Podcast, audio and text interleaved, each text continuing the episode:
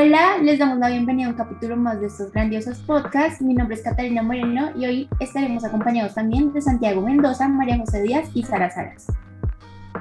Hola, espero se encuentren muy bien todos. Hoy les estaremos hablando de la situación que estamos viviendo en Colombia.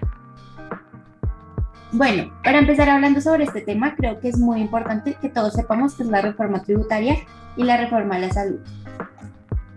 La reforma tributaria se crea para conseguir más recursos, los cuales no tiene el gobierno.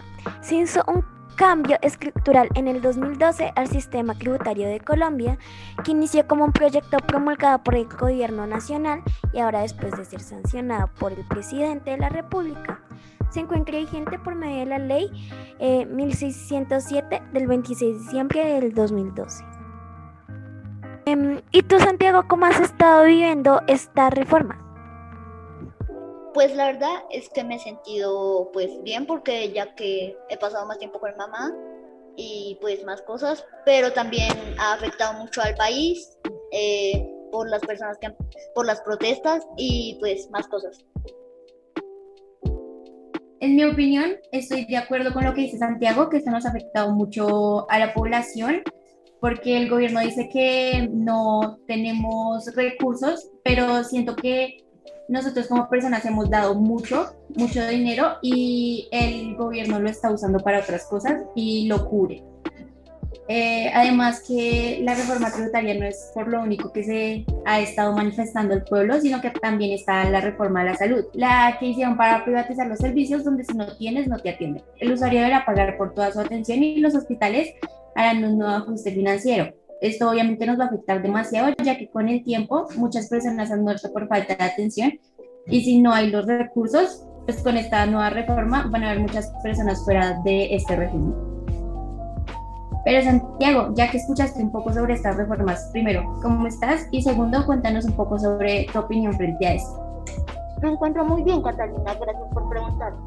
En cuanto a las reformas, se han planteado problemáticas que hicieron que las personas se manifestaran para mostrarles al gobierno lo, inconformes que están con estas. Bueno, yo les voy a hablar sobre las protestas. Cali fue la ciudad más afectada, pues hubo daños materiales como perjuicios al transporte público, además de saqueos y violencia. Pese a que el Tribunal Administrativo de Cundinamarca ordenó la suspensión de las marchas del 28 de abril y la 1 de mayo por la emergencia sanitaria, que inclusive en ciudades como Bogotá generó alerta roja. Miles de manifestantes salieron a marchar durante las últimas semanas, lo cual dejó una doble realidad. Por un lado, se vieron marchas pacíficas y por el otro, una nueva jornada de vandalismo.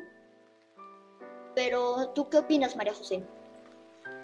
Hola Santiago, pues lo que yo pienso es que nos están, no están respetando los derechos humanos, ya que los derechos humanos son aquellas condiciones instrumentales que le permitan a la persona su organización. Y en mi opinión, en estos momentos llamamos a proteger y respetar los derechos humanos, ya que toda persona tiene derechos. Y ya que no están respetando los derechos humanos, han pasado muchos tipos de marchas como estas. Y dime, Catalina, ¿tú qué opinas? En mi opinión, problemáticas como estas debían venir y en realidad muchas personas importantes en el pasado no lo advirtieron, pero creo que no pusimos mucha atención. Ahora que lo estamos viviendo, nos preocupamos y pienso que de una u otra forma teníamos que reaccionar de alguna manera.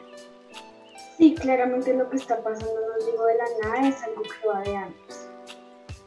Como dice María José, esto es algo que va de años y hemos tenido que soportar eh, casi 200 años de corrupción, de vandalismo y por eso que las marchas no son solo por la reforma tributaria o por la reforma de la salud, sino por todo lo que estamos soportando y como que eh, ya no aguantamos más, nos cansamos y por eso, aparte de las reformas, estamos marchando.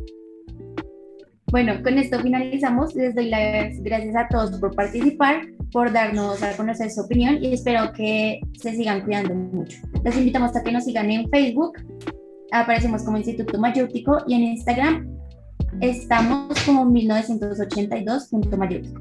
Gracias.